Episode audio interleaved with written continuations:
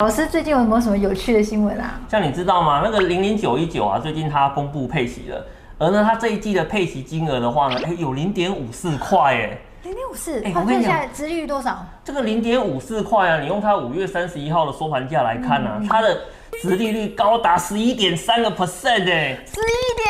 我跟你讲，我我跟你讲，我跟你讲，这个数字哦吓死人了，因为其他近期公布的哈一些高股息的 ETF，在它的面前根本就是逊色了嘛，对不对？为什么它可以有这么高的值利率呢？好，因为呢这一档的话呢，它有纳入那个获利跟高股息的一个因子，啊，加上这一档呢，它有收益平准金的一个机制，所以未来啊整个配型都可以维持在一个非常高的一个水准。那所以呢，如果说投资人对这一档的高配息有兴趣的话呢，你可以在六月十五号之前来做买进的动作，好，那你呢就可以去享受到呢它呢哎整个这个非常高折利率的一个表现哦，所以你如果有兴趣的话，这几天就可以开始来做准备。